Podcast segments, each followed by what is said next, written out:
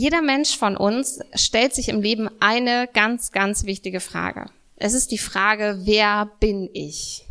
Wer bin ich? fragen sich die Menschen. Ab dem Zeitpunkt, wo ein Mensch anfängt zu verstehen, dass es ein Du und ein Ich gibt, steht plötzlich die Frage Raum, wer bin ich denn eigentlich? Wo komme ich eigentlich her? Wer möchte ich eigentlich sein? Und das ist nicht nur eine Frage von Teenagern, das ist nicht nur, äh, dass sich das so 13-, 14-Jährige stellen, sondern immer wieder im Leben kommen wir an diese Frage.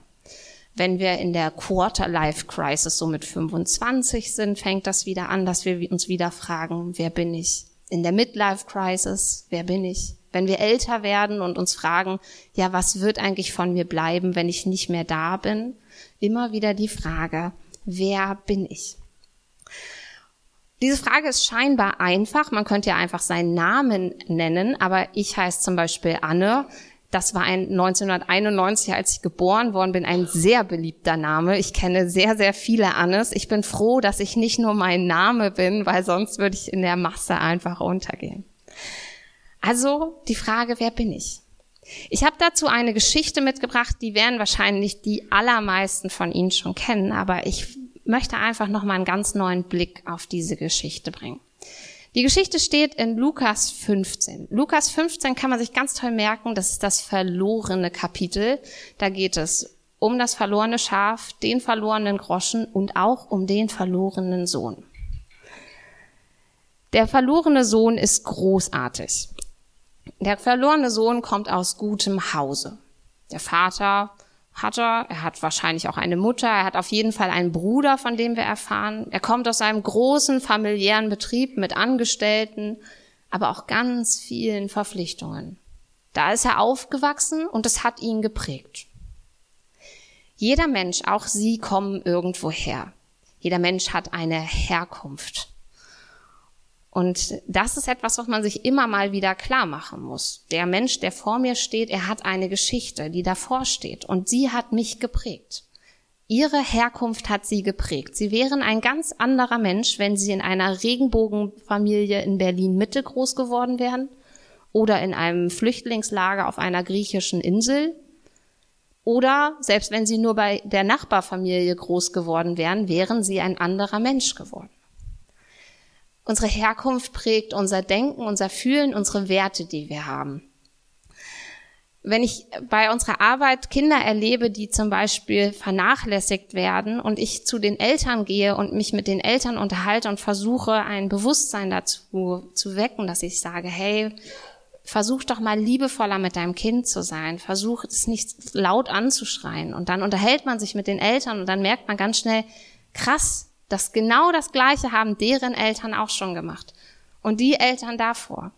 Also es wird immer weitergegeben. Viele Verhaltensweisen, viele Verhaltensmuster, die aus der Herkunft stammen, tut man weiter, obwohl man nicht immer alles gut findet. Und das ist echt eine schockierende äh, Erkenntnis, dass man manchmal wirklich auch so riesige Berge vor sich hat. Man hat eben nicht nur das eine Problem, sondern man hat ein Problem, was schon über Generationen von Generationen weitergegeben werden. Und so muss man sich die Frage stellen, kann man sich von seiner Herkunft überhaupt befreien? Kann man das? Ich sage ja. Ich habe vor kurzem ein Zitat gehört. Ich habe es leider im Internet nicht mehr gefunden, deswegen hoffe ich, dass ich es richtig wiedergebe. Es war ungefähr so. Für dein Gesicht kannst du nichts, aber wie oft es lächelt. Also es ist ja nun mal so, dass das Leben uns Karten ausgeteilt hat. Und die haben wir uns nicht ausgesucht. Und das ist auch manchmal wirklich gemein, was manche Menschen wirklich für blöde Karten im Leben bekommen hat. Aber es nutzt ja nichts. Jetzt müssen wir mit diesen Karten spielen. Wir können Verantwortung für uns übernehmen. Wir können sagen, ich spiele diese Karten so gut ich kann. Ich versuche nicht alles gleich zu machen wie meine Herkunft. Ich versuche nicht alles so zu machen wie meine Eltern. Und ich versuche auch Probleme zu überwinden, die ich die ganze Zeit schon mit mir mitschleppe, die, wo ich weiß, dass das aus meiner Kindheit kommt. Und das ist unfassbar schwer. Und ich habe Respekt vor jedem Menschen, der diesen Weg angeht.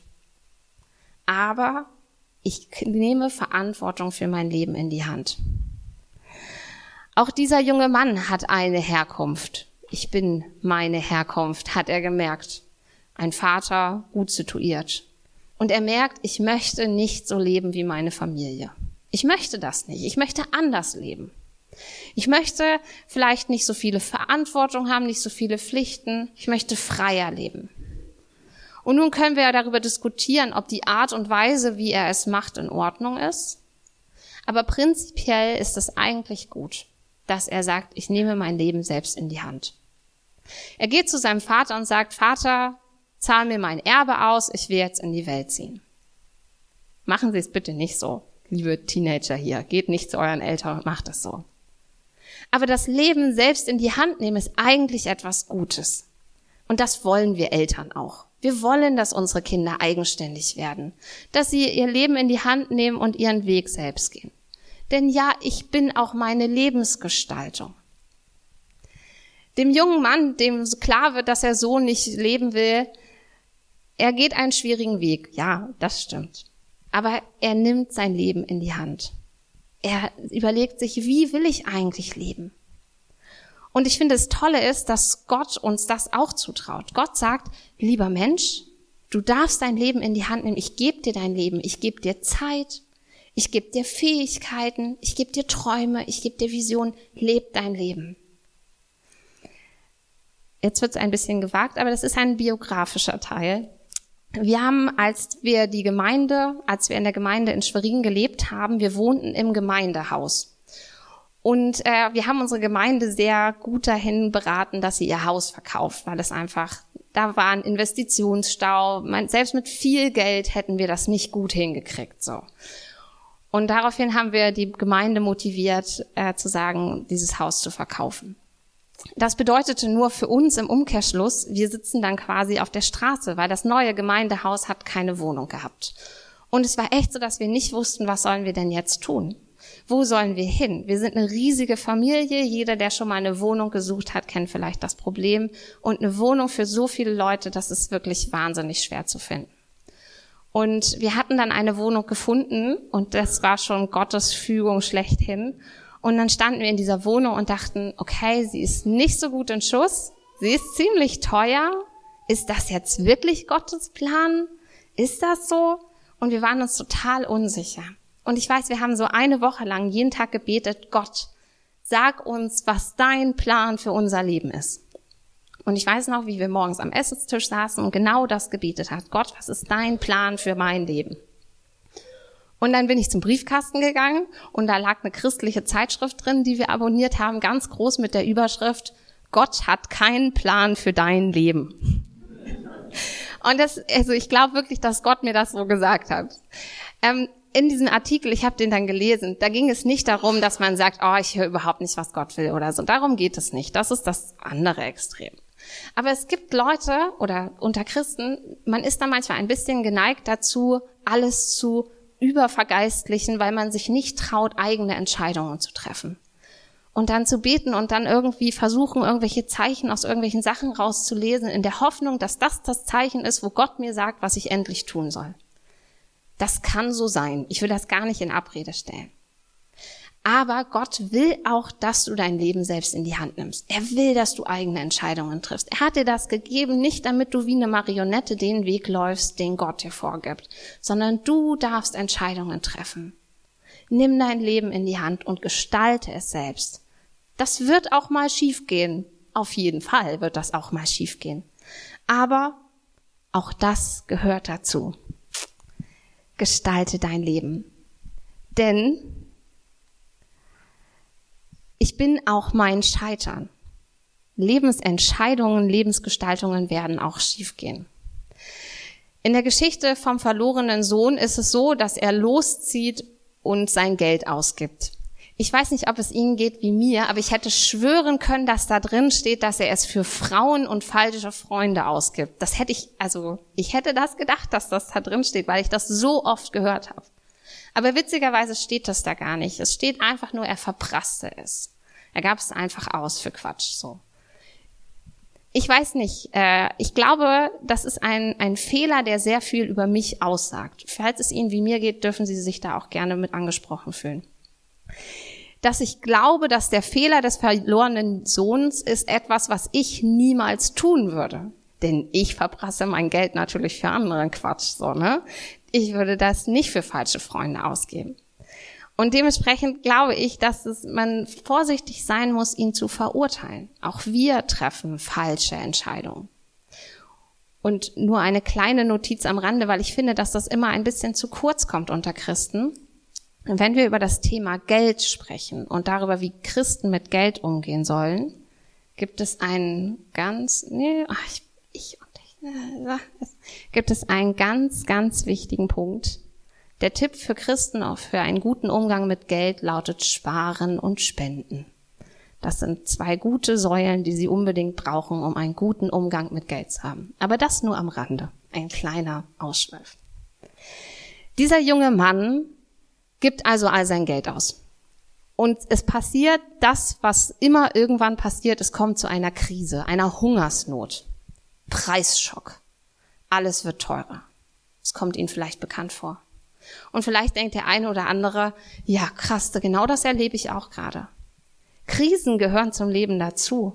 Und dass es auch mal schief läuft, heißt nicht immer, dass man falsche Entscheidungen getroffen hat. Stellen Sie sich mal die Bauern zu der damaligen Zeit vor. Wenn dir das Getreide auf dem Feld verdürrt und das Vieh verreckt, weil es nichts zu fressen hat, ja, dann hat er auch eine Krise.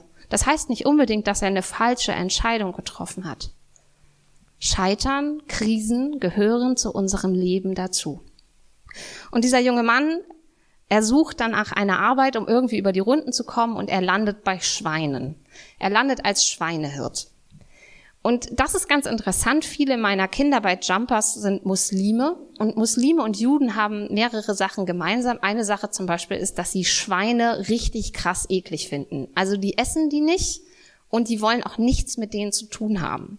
Ich habe erzählt, wir waren mit denen im Zoo. Ich hatte zwei muslimische Mädchen dabei und sie sollten an einem Schild ein paar Informationen raussuchen für ein Spiel. Und es war äh, ein norddeutsches Sattelschwein und sie sollten nachlesen, wo es diese Schweine gibt. Und die haben sich so unfassbar vor diesen Schweinen geekelt. Die haben sich kaum rangetraut, obwohl da ja ein Zaun dazwischen ist und so. Und die fanden es so eklig und ich weiß nicht, ob Sie mal ein norddeutsches Sattelschwein gesehen haben, aber es hat etwa das Format von diesem Klavier. Also es ist wirklich riesig, also es ist wirklich unfassbar groß. Und dann lagen diese Schweine dort im Stroh und ich fand die, ich finde die süß, so, ne? Aber diese Mädchen haben sich so geekelt und dann haben sie wirklich nur diesen Text gelesen und dieses Schwein hat mit den Ohren gewackelt, weil da eine Fliege war und dann sind die kreischend weggerannt. So eklig finden die Schweine. Und dann finde ich, wenn man sich das nochmal so vor Augen führt, wie widerlich die Schweine finden, dann muss man sich vorstellen, dieser arme Mann, der diese Schweine wirklich abgrottenähnlich eklig findet, muss sich um diese Schweine kümmern. Und dann hat er auch noch Hunger. Und er hat so schlimm Hunger, dass er denkt, oh, ich weiß nicht, ehe ich jetzt verhungere, esse ich das Fraßzeug von diesen Schweinen. Und dann darf er noch nicht mal das. Oh, das geht tief das wird ihn heftig prägen für sein ganzes Leben lang. Unseren Scheitern prägt uns. Dieser junge Mann wird über Essen sein ganzes Leben lang anders nachdenken. Leute, die zum Beispiel Krieg erlebt haben oder die Nachkriegszeit und erlebt haben, was es heißt, nichts zu essen auf dem Tisch zu haben, die werden zu Hause mit Essen ganz anders umgehen. Die werden das nicht so schnell wegschmeißen oder auch Vorräte halten. Ein Mensch, der schon mal eine Scheidung erlebt hat, egal ob es die eigenen Eltern oder die eigene Beziehung war, der wird es schwieriger haben, in der nächsten Beziehung so offen reinzugehen. Jemand, der schon mal erlebt hat, was es heißt, einen Hartz-IV-Antrag auszufüllen, der wird ganz anders mit seiner Arbeit umgehen, weil er froh ist, dass er eine Arbeit hat und diesen blöden Papierkram nie wieder machen muss. Krisen, Scheitern, schlimme Dinge prägen uns, die prägen unsere Identität. Doch dieser junge Mann macht etwas Geniales. Er macht etwas Geniales. Er erinnert sich an sein Zuhause. Zu Hause geht es allen besser. Zu Hause hat es der Vater und er gibt allen Angestellten Essen. Niemand muss dort hungern. Und er erinnert sich, und geht nach Hause. Und dieser Text ist so schön, ich muss ihn den einfach vorlesen, weil er einfach richtig, richtig schön ist. Ich lese aus Lukas 15 die Verse 20 und ein bisschen mehr. Sein Vater sah ihn schon von Weitem kommen und hatte Mitleid mit ihm. Luther übersetzt, es jammerte ihn. Er lief seinem Sohn entgegen, fiel ihn um den Hals und küsste ihn. Aber sein Sohn sagte zu ihm, Vater, ich habe vor Gott und vor dir gesündigt. Ich bin es nicht mehr wert, dein Sohn genannt zu werden. Doch der Vater befahl seinen Dienern, holt schnell das schönste Gewand aus dem Haus und zieht es ihm an, steckt ihm einen Ring an den Finger und bringt ihm Sandalen für die Füße.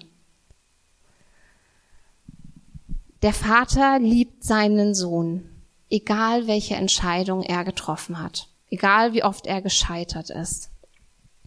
Die Liebe des Vaters, die bleibt immer gleich. Der Sohn bleibt für immer der Sohn. Ein Königskind bleibt immer ein Königskind. Das gilt auch uns.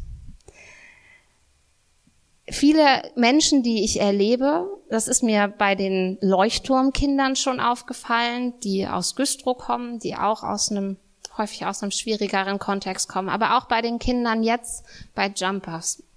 Viele empfinden sich als Opfer, als Opfer der äußeren Umstände, als Opfer des Systems, einfach vergessen, vernachlässigt, ja, hinten runtergefallen.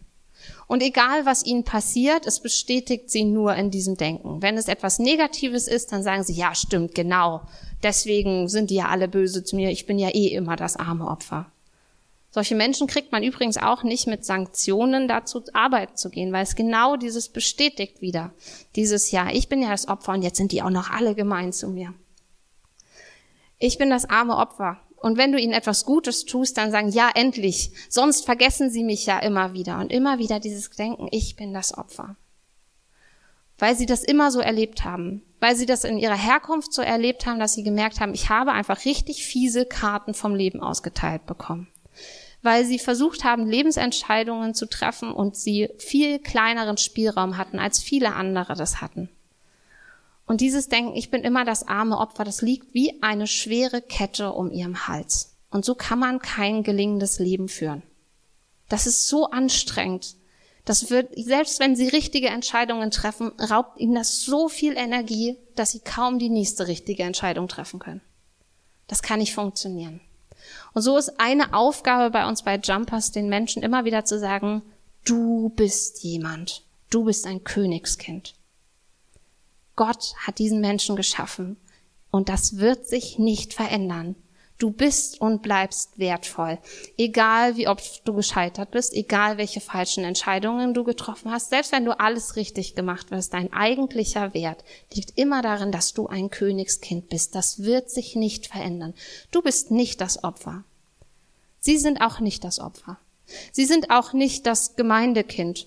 Sie sind auch nicht immer nur das Kind ihrer Eltern. Sie sind nicht der Student. Sie sind doch so viel mehr. Sie sind das Königskind. Das, und dieser Wert wird sich niemals ändern.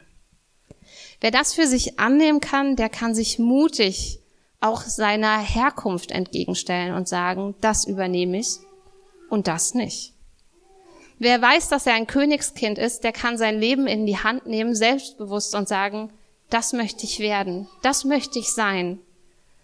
Und er kann auch im Scheitern weitergehen, weil er weiß, es gibt Hoffnung, es gibt ein Leben danach, es gibt einen Weg für mich. Du bist ein Königskind. Leb auch so. Amen.